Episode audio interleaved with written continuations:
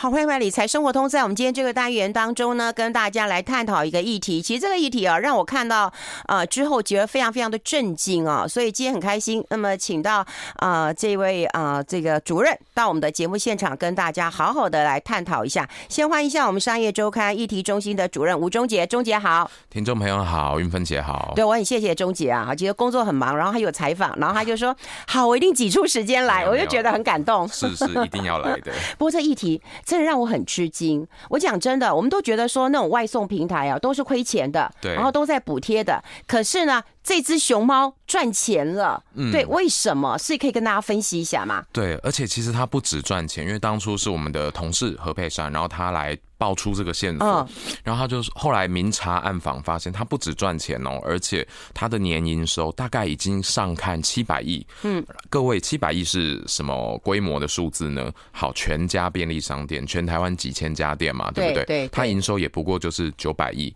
哇！然后，而且七百亿这个数字，甚至我们不要跟实体世界的人比，我们跟电子世界的人比，他也已经超越过 PC Home 哇全年的营收了。所以，其实它的规模已经做到非常。惊人，然后就像刚刚云芬姐说的，更吓人的是，哇，它竟然可以做到赚钱呢！因为大家就像刚刚讲的，大家印象中就是一直撒优惠券啊，然后一直干嘛干嘛，就是给你各种优惠、各种补贴，这种事业怎么可能赚钱？结果它赚钱了。然后到底它怎么做到？其实我们明察暗访，然后访了不管他们访了他们的供应商、访了用户、竞争者等等之后，嗯，我们发现其实他最有趣的是，他在每一件小事情上，他都做到非常细。非常精，而且非常透彻。嗯，然后他还不断的去测试，做各种，就是不断在拓展边界，然后不断去测各种用户的喜好，甚至是外送员的喜好等等。这个我们大家都可以再更进一步分享。对，因为我有看到就是资策会的呃的标呃这个调查嘛，就会发现到说啊，Foodpanda 它七十八 percent 哎，对，它很高哎。然后我觉得你们在描述的场景啊，所以为什么要常常看周刊啊？就是说它跟那个网络很快速的讯息不一样，它有很多场景的一个描述啊，也就是在那种小村小镇，然后你无法进味到的地方，它都能够找得到啊。对，很很有趣，像彰化顶番婆，就是大家都知道这是水五金闻名全球的一个小镇。嗯，然后但是虽然说它其实是在鹿港附近，呃，不能算很偏僻，可是因为大家都知道台湾很多乡镇，有些地方是连那个门牌搞不好都没有的这种地方。然后当地居民每次就会很惊讶，这个地方连门牌都没有，为什么每次都可以有一个穿粉红色制服的外送员，就是找到这个地方可以外送？你知道他们是怎么找这个地方？Google Map 你没办法。定位哦，你 Google Map 输入之后，你找不到这个地方，可是他就会在订单上备注说：好，你可能先看到了哪一条路，什么样的门，然后你就要右转，然后再怎样左转，然后就是找上门。而且不只是这种脏话，他连离岛澎湖的一个很偏远的秘境沙滩，他也都外送。因为像那个呃 KKday 台湾一个很大的旅游电商，然后他们的营销长 Kiki 呃 Yuki 就跟我们分享说。他有一次就是在澎湖，他等于是一半要出公差，然后一半自己去玩，嗯，然后他就住一个秘境沙滩上面的民宿，方圆十几公里，看起来应该是没有餐厅，没有什么东西可以吃。他想说，不然我打开外送看看，结果还真的有外送可以送到那个地方，已经是离马公市区超过十公里，你开车至少都还要超过二十公分，呃，二十分钟的地方。结果他竟然叫得到外送，然后连民宿老板自己都吓一跳，想说，哎，怎么会送到这个地方来？所以他们的布局其实。其实是非常缜密的，这个也是他们跟他们目前最大的竞争对手 Uber Eats 比较不一样的地方。因为 Foodpanda 它其实就是会深入很多很乡镇，然后甚至看起来不会赚钱的地区，它都去送。那 Foodpanda 呃 Uber Eats 它虽然说目前其实它的怎么讲，整体覆盖范围也是已经普及台湾非常多县市，然后可能连台东啊、屏东都有。可是他们大部分都可能还是在比较热闹的区域，而不会真的是送到那种很深入很。偏远的小地方，你会去叫这个呃外送吗？哦，我还蛮常叫，我是重度使用者。哦，你是重度使用者，是？那你一定用过嘛？对不对？对，两个你有什么样的差别？呃，我自己作为使用者的感受，老实讲，对，Uber Eats 会让你觉得比较高大上，哎、欸，它的界面很、欸、怎么讲呢？精简优美、哦，然后它的甚至配色啊或什么等等，对，对都会让你觉得有一种气质感。然后，而且其实，甚至以前人家在说，哦，他的外送员好像感觉素质也都不错，等等。然后，Foodpanda 它也不是不好，可是他打开来就是有一种哇，眼花缭乱的感觉，因为它的界面就是很丰富、很澎湃，什么东西都要给你，然后而且非常多各式各样的折扣优惠，你可以在上面好像像慢慢逛街一样，就是在那边搞不好选半小时，你都还选不出来你要吃什么，这是我自己的感受。但是其实这个使用者或界面的不一样呢，也体现出他们这两间公司性格的不太一样。就像刚刚讲，Foodpanda 它比较。它其实比较接地气。我们同事这次采访两家之后，他给出一个很有趣的譬喻。他觉得呢，Uber 一直像是穿皮鞋在打仗，然后穿西装、穿皮鞋打仗的正规军。嗯，然后 Foodpanda 就比较像是那种穿 穿破鞋、赤脚，然后在那边奔跑的这种，就是很接地气的一支队伍。就是，然后甚至连走进他们的办公室也都不一样。就是 Foodpanda 你就看到就很像。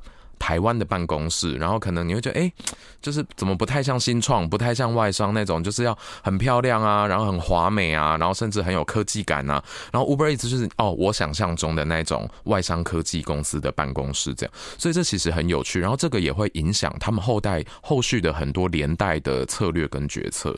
啊，因为你是个重度使用者啦，我我是一个那种搭便车的，啊，就常常以前我们也发现到说，请人家在订的时候啊，呃，大家喜欢订的还我我们公司啊，其实 Uber 也比较多，对不对？对不对？费用，对我都搭的便车，我知道是 Uber 也，但 Foodpanda 既然能够业绩这么好，我觉得有一个关键人啊，这个关键人啊，我还在跟费荣在讨论他们的执行长方俊强，是对，那以前其实我访问过他，他是一个。呃，我跟费勇讲说他是一个怪咖，对，那时候他当然还不是他的执行长，还不是这个 Foodpanda 的执行长。那时候我记得他出一本书，然后他来接受啊，对，好像在跑马拉松之类的。然后我们邀请他来采访的时候，他就说他可以来，不过呢，他腰受伤了。他不能坐，他只能站着，所以我就跟一个身高大概他快一八零的人，然后呃仰望着他。他 我觉得他是一个怪咖。我访问完之后，但这个怪咖就是他乐于协助别人，他乐于创新。可是我不知道他去 Foodpanda 当了执行长，请问一下他的这个执行长的风格到底是什么？他的领导风格，我们待会讨论好不好？我们先休息一下，进一下广告。I like 好，我们持续跟商业周刊议题中心的主任吴中杰来聊一聊啦，因为我们刚刚讲过，跟他的执行长有很大的关系啊。他的执行长，我觉得草根性也蛮强的。是，嗯，他其实是一个那种很喜、很热爱生活的这种玩家，这样生活玩家。嗯，然后可能像刚刚云芬姐说，他很热爱运动啊，很热爱很多休闲，而且我记得。我不确定他现在是不是他之前，我记得还留着长头发，然后就是是一个很有性格的一个人。嗯、您看，你们现在帮他们拍的照片，真哎哎 有长头发啊！对对对对对对。然后还还很帅。是，所以其实我们这次采访团队也发现，嗯，我觉得真的呃，什么样的人可能就会带领出什么样的企业来。嗯，因为像以 Foodpanda 来说，他们为什么能真的这样称王，其实跟他们一直在很多小事上去不断尝试有关。我们刚刚说的这种有一点。可能可以说是浪漫的感觉吧。所谓浪漫，并不是说天马行空去做真的不会赚钱的事情，而是他可能在很多事情，你用理性计算，你觉得应该美和，这个做起来可能就像你刚刚讲的那个 Google Map 都找不到了，对不对？那我还给你标示什么什么圈圈叉叉从哪里左转？对，所以这种地方你想说，我还要把它划进去我的外送区，这个其实不划算。为什么不划算？好，举例，他们自己有举个例子，比如说新店的山上，好，新店山上住很多人嘛，嗯。那如果你把那里划进外送区，绝对违和。为什么？你一个外送员也许送上去。有单，有人会叫，可是你回，回来是空的，啊，回来是空的，啊，就像建车都不愿意，建车以前上山都还得加加个三十块钱，是因为你回来是空的。好，当然有人会骂说，嗯、啊，反正空的是那个外送员自己去承担油资啊，对，那个平台又不痛不痒，没关系。但是不是？其实这个对平台来说就是不效益、不效率的一件事情啊。如果我让这个外送员他就只专注在那个人最多需求，然后最密集的地方，那我一定是可以。没合越多单，我抽越多嘛。对。可是如果我放他这样上山，然后他下山是空单，这其实对我来讲，我也等于是浪费了可运用的资源嘛。嗯。那为什么他们还是要这样做？因为他们试了之后就发现，其实有时候你不试，还真不知道会有一些你意想之外的收获。好，同样举刚刚山上的这个例子，嗯，可能这个人他也许平日晚上或者假日，他住新店山上，他偶尔呃或每个礼拜交一单好了，这看起来不划算。可是你有没有想过，他如果因为这样跟你养成了习习惯跟你产生了连结，但他他一到五搞不好都在敦化南路上班啊，他一到五每天中午都要叫便当啊，甚至他还呼朋引伴，跟他的同事一起叫便当啊。哦、所以其实你虽然周末赔那一单，但是你可能赚到了他一到五的五单，而且甚至搞不好是大单。所以这个其实是他们试了之后才知道的事情。然后他们所谓这种不断的试，然后去试出很多的新的方程式。还有一个很有趣的例子，他们去试说，呃，到底要怎么样在最多需求的时刻跟地区，可以让最多外送员上线？这个意思是说，大家都知道下雨外送超难叫的嘛，动辄对对，可能它显示你家附近餐厅都要五六十分钟才能送到，甚至你的选项会变很少，因为他们外送员可能。愿意出来跑的人也变少，然后叫的人又变多，嗯、所以你的选项变少，等待时间变很久。那这时候要怎么办？当然就是你要想办法用尽一切方法，鼓励外送员在热门时段去到热门区域上工，这样。所以他们就一直试，到底要怎样才能让我的外送员愿意配合，只给钱？好，也许有用，但可能还不行。那你还要怎么做呢？对，他们做到一个我觉得很有趣、很细致的事情是，他给天气预报，而且给天气预报还不够，反正天气预报我上网看就可以了嘛。嗯，那我知道今天降雨概率九十趴，可是他说这个其实不是真正左右外送员要不要出去跑的关键，他要知道的是每个小时的降雨几率，甚至是降雨量。因为我今我只看今天八十趴好了，可是搞不好整个上午其实没下雨啊，它只是傍晚下两小时，然后在某个地方下，那我其他地方还是可以跑啊，或者是说我甚至。逆向而行，我干脆在下雨的那两个小时跑去最热门的地方跑嘛，我临时一点，但我会赚多一点这样。所以他给到的是每小时每地区降雨量，所以他们甚至为此去找上国外的那种呃天气风险预测公司，然后去取得这种很精细的地区每小时降雨量，然后发送给外送人。而且这样还不够，他还要再做到什么事情？呃，已经给你外送，呃，给你这个降雨量预估，让你知道了。可是他还要做到说，我引导你去到最需要的区域，就是他透过这个手机 app，因为外送员接单也是靠手机 app 嘛，然后他看哪里有单，哪里有需求，他就去跑，然后所以他们手机 app 上面就会跑出一个很明显的这种提示，他就去找那种专门设计优化使用者界面的团队来帮他们优化，说他让外送员确保外送员在热门区域、热门时段一定会看到哦，这个时段现在每单加十元，这个时段现在每单加多少元，很视觉化、很直觉，然后去鼓励这些外送员一定要在最热门的时断。去符合那些需求，哇！哎、我听你这样讲啊，我想要跟你分享一个案例啊，就是在呃过年前，过年前其实我去那个猫空，然后我们去猫空，那吃完饭下山的时候，因为我们有朋友要分两批走，所以我就变成要叫计程车。可是我跟你讲，我们叫了四十分钟的计程车叫不到，然后后来就大家轮流叫，总总算有一个人叫到了。然后后来那个人就我就说，为什么建车这么难叫？他就说，哎、欸。这里不会有人上来的，因为上来之后你们都只坐到捷运站。嗯，他说我根本赚不到钱。所以不，他说那个老司机都知道，你们这些猫空叫车的人都叫不到，死都不会上来的。然后后来那一天，我他就说我赚到了，因为我朋友要到内湖，所以他送我回家，所以他就说我好高兴啊。他说我就公公啊，因为他说他是菜鸟，就他他就他就答应接单了。接单之后，你看他可以从猫空回到这个呃，再到内湖，你看他就可以赚到了。嗯，所以我我的意思就是说，一样，计程车司机或者是外送员，他一定知道，就是说这附近到底有没有人。呃，要坐车或者是需要叫叫叫叫外送，送对送餐的，所以他们都会选择对他们最有利的。但你是一个公司，你要提供什么样的一个服务，这个很重要。对，你要提供怎么样的诱因去鼓励这一切的事情可以最大化，尽可能的发生。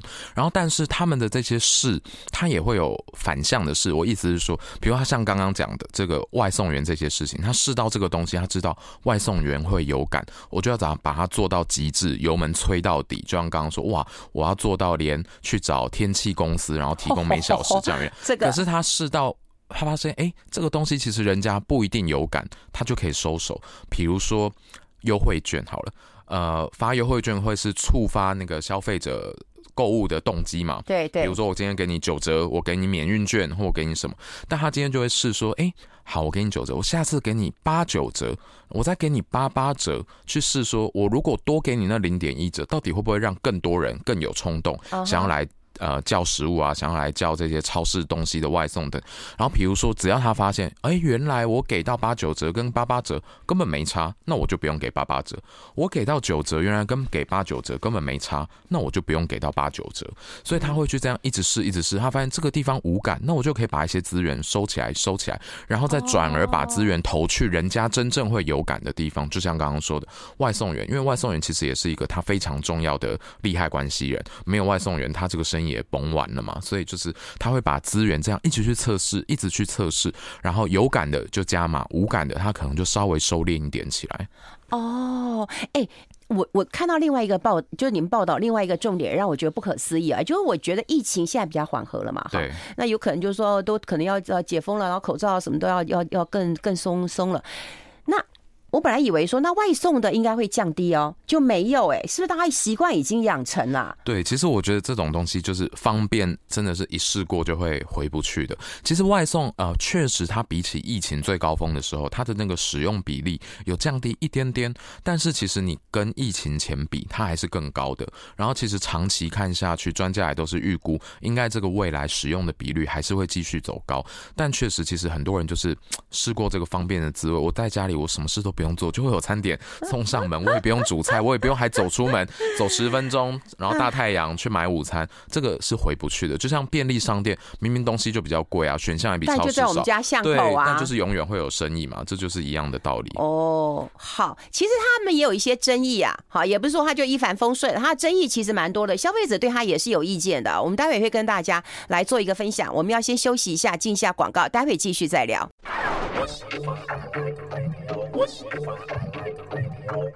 好，这里是好来 Radio 中广流行网，欢迎再回到理财生活通第二个小时的节目现场。我们现场的特别来宾是商业周刊的制作人啊，这个吴忠杰。那么他也是议题中心的主任。我们帮把他的这一篇的一个报道，那么贴在粉丝团当中，让大家同步的呃看到了。不过我们刚刚有提到，就是台湾人喜欢外送哦，这比例这是在疫情之后并没有减缓太多哈，反而还大家都已经是习惯了哈。所以我常常就骂我儿子说：“你全年就在我们家过个马路，你就可以去买，你为什么还要再用叫的？”哎，用外送叫有时候还有优惠，因为他会给一些折扣，就是人家送。跟我儿子讲的一模一样，是真是的。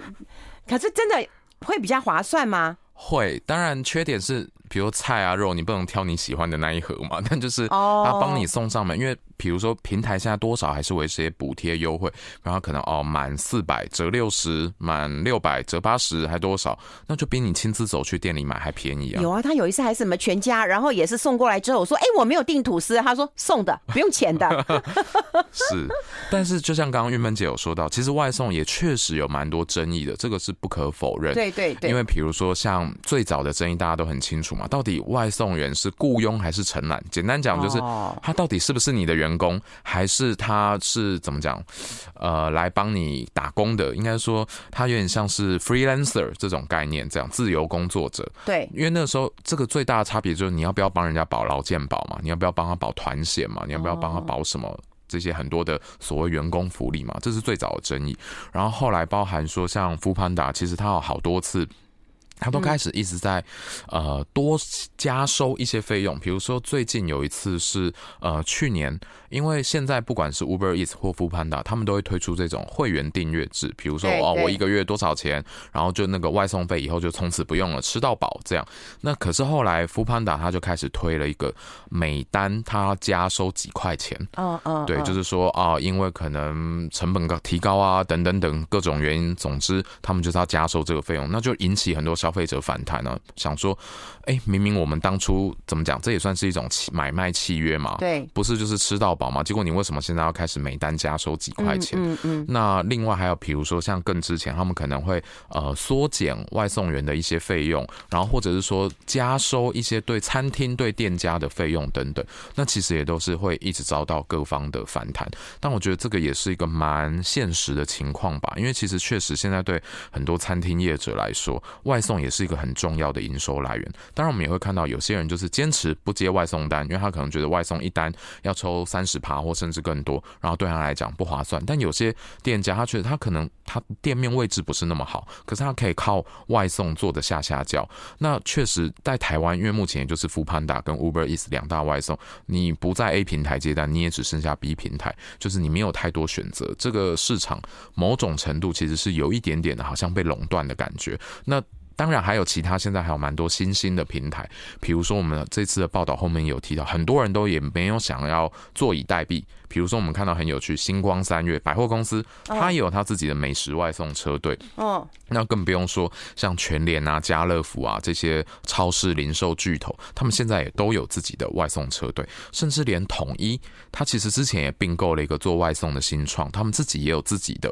外送服务。等于说，你除了可以在 Uber Eats、在 Foodpanda 上面叫到这些超市啊、零售业者的东西之外，你也可以在他们自己的官方网站或是他们的 App 上面去选择他们自己的外。外送，那为什么明明我有一个好好的合作平台，不用我要自己去耗费周章盖这些东西？哎，对，其实大家就是不想要坐以待毙嘛。因为其实外送就像刚刚讲，它其实会慢慢变成一种所谓新的通路。什么意思呢？我们以前过去认知的通路是超商、超市、百货、大卖场这些叫做通路嘛。嗯，可是其实。外送搞不好以后也会变成一种新的通路，等于就像电商也是过去二十年所崛起的一个，大家已经很习惯它是一个新的通。其实慢慢的外送可能也会变成一种新的通路，它就是一个真的直接从商店到你家的这个通路，而且它还比电商通常要来得更快。那既然一个新通路正在成型，那这些零售巨头当然就是不会愿意坐以待毙。嗯，哎、欸，大家都说通路就是 king 了哈，通路是一个王道了。可是就像我们刚刚讲过了，各家都在做，都在做，所以这样 Foodpanda 这样的一个崛起的话，那会不会让一些零售业者或超商业者，甚至比较大的量贩业者都开始很紧张？是啊，其实大家都是很紧张，又爱又怕。一方面，我当然不能不跟他合作嘛，他这么大，他可以帮我接触到这么多消费者。对，但是另一方面，如果我真的一切都仰赖在他手上，那我不就像是把自己的脖子送出去给他掐这种感觉吗？因为。未来这些外送的消费者的资料，然后他们的消费行为，这些现代最珍贵的所谓数据，你都掌握在别人手上，那你以后玩什么？或者是说，如果你真的都把这个通路的主动权让到平台手上，那他以后对你要涨价就涨价，他要你干嘛就干嘛，那你就失去主导权了。所以这些人其实确实是又爱又怕，他们现在也都一边自己加紧脚步在建自己的外送通路，像全联，可能有些人也已经用过，它有个叫做小时达的外送，就是标榜说。呃，呃送出单后一小时内可以送到你家，那就是他们很积极在建立的服务。哇，我真的觉得我好像太脱节了，我得赶快赶上这样的一个呃速度啊！因为第一个我我喜欢呃摸到看到，对，然后第二个我会觉得。当初去买菜，然后就走走路嘛，哈，就出了一个巷口，其实还算蛮方便的，所以这些是要我要克服的。第三个，其实我发现一点，就算我在网购好了，我在大卖场的一个网购好了，其实网购还是比较贵。我除非就是说真的我不想去搬卫生纸，那我就请他送到家里。不过一些东西我还是希望去去现场买，还是便宜啊，还是便宜啊。是，所以我觉得就是说未来可能在价格上已经。越来越少人注意了。对，其实也是因为现在，而且通膨嘛，其实很多人，如果你不是每周每天去超市看看菜买菜，其实你有时候还真的没发现哦，原来这个东西默默变贵了。那所以大家对价格的敏感度可能也下降了一些。对，因为在方便之下，你的价格敏感度其实是是是下降的。而像我们这价格敏感度是很高的嘛，对，你看你就愿意去用时间去换取那样的一个金钱。不过因为刚刚讲过，这些公司其实都叫科技公司，是，可是他们也面临人力的问题了，对不对？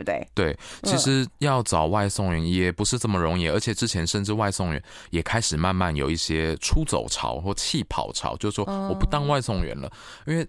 老实讲，这也是我们现在很好奇的问题，到底人力都去哪？因为比如说，呃，科技业、半导体厂也找不到人啊。然后结果很多其他餐饮业也找不到。对，然后传产餐饮业就说啊，都是半导体厂把我们的人挖走了。然后可是半导体厂说，哎，没有，我还是人力缺口很大。然后结果现在之前还有很多人说，很多人可能就是去跑外送，然后呃做网拍，然后甚至做直播什么等等。可是现在外送其实也开始有一些气跑潮，所以他们其实现在也都要很用心的去招揽。然后去留住这些外送员，就是不然的话，其实外送员的那个转行转职，甚至比如说入职三个月、一个月，然后就不跑了的这些比例，其实也是很高的。所以其实大家现在都面临这个新的挑战。嗯，哎，所以新的一年，我觉得最关呃注的一点，也就在于说这个通路要做怎么样的一个部件。对，对不对？人要做怎么样的吸引？是，其实，在我们这次的专题中，我们还有提到一点是说，嗯、呃，其实这个外送崛起之后，它甚至不会只威胁到刚刚我们说的这些零售业者，对，对它甚至还会威胁到电商，然后威胁到超商。这个其实是很有趣的。这个故中的逻辑，也许今天来不及在这边细讲，但大家有兴趣的话，可以到我们的官方网站上，或是到我们的 App 上面，然后再去读这次的专题。哎，我觉得可以啊，而且我们也有贴在这个。粉丝粉丝专业当中啊，大家可以留意一下，因为我个人对这个议题非常非常的这个好奇，然后看完以后真的觉得蛮吃惊的，因为这些通路业者，他联手这些外送的业者，那他们到底有什么打算？这个很重要啊，未来会有什么样的一个发展？哎，价格已经不是不是主要的对考量点了，对，便利商店也不是最便利啊，所以我觉得很多的颠覆啊。对，其实大家可以更关注，比如说便利商店接下来的趋势可能是，对，他也开始做超呃超市店型，因为他觉得我在只卖便利可能也没办法了，因为有。外送这么便利的东西已经在发生了嘛？那所以我要提供我什么样更多的服务、更多的价值等等，其实都是大家在下一步在想的事情。哦，好，好，好，今天非常谢谢啊，我们商业周刊的制作人也是议题中心的主任吴忠杰到我们的节目现场跟大家做这么清楚的一个分享。我们把文章也贴在呃粉丝专业当中，或大家也可以上啊、呃、这个商周的官网去看一看。谢谢中杰，谢谢，谢谢，谢谢，拜拜。